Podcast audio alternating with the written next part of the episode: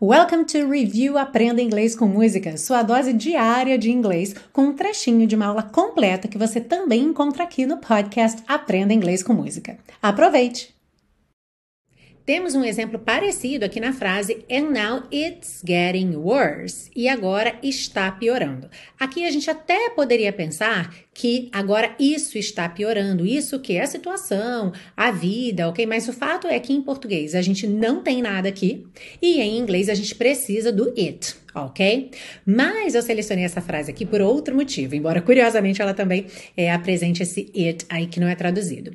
Getting worse. Se a gente fosse traduzir ao pé da letra, a gente diria agora está ficando pior. Tá? É uma possibilidade também que não soa tão bem em português, por isso que eu não traduzi dessa forma, mas é importante que você saiba que to get worse pode ser traduzido como ficar pior. E nós também temos em inglês o verbo piorar, que é to worsen. To worsen, piorar. No entanto, é muito comum em inglês usar essa combinação do get com o adjetivo ao invés do verbo em si. Ou seja, ficar pior e piorar é a mesma coisa, certo? E indica uma mudança de estado, ou seja, essa situação estava de uma maneira X e ela piorou, ela ficou pior, ela decaiu para um jeito Y. Alright? Então, frequentemente, quando se usa em inglês essa mudança de estado, a gente usa get e mais o adjetivo que indica esse estado. Para você entender um pouco melhor, eu separei outros exemplos aí. Por exemplo, enriquecer pode ser em inglês to get rich, ok? Ficar rico, enriquecer, to get rich. Entrar em forma, to get fit ok? To get fit. Esfriar. To get cold, right? Imagina que estava quente, o dia estava quente e de repente ficou frio. It got cold. Uhum.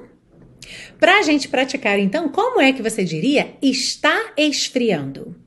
Pensando com relação ao clima mesmo. Então, essa situação que eu falei. Imagina, durante o dia fez sol, aquele dia bonito, só que você está na serra, então, naturalmente, conforme o sol vai se pondo, começa a esfriar. E aí, se você diz está esfriando, how would you say that in English? It's getting cold. Então, olha, de novo aí, praticando o que a gente viu no slide anterior, tem que ter o it, ok? It's getting cold. Very good.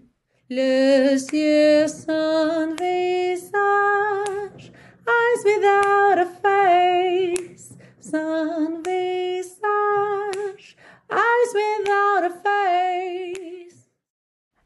E se você busca um curso de inglês passo a passo com a minha orientação, conheça o Intensivo de Inglês da Teacher Milena, meu curso de inglês que te oferece 30 dias de garantia incondicional. Saiba mais em www.intensivo.teachermilena.com.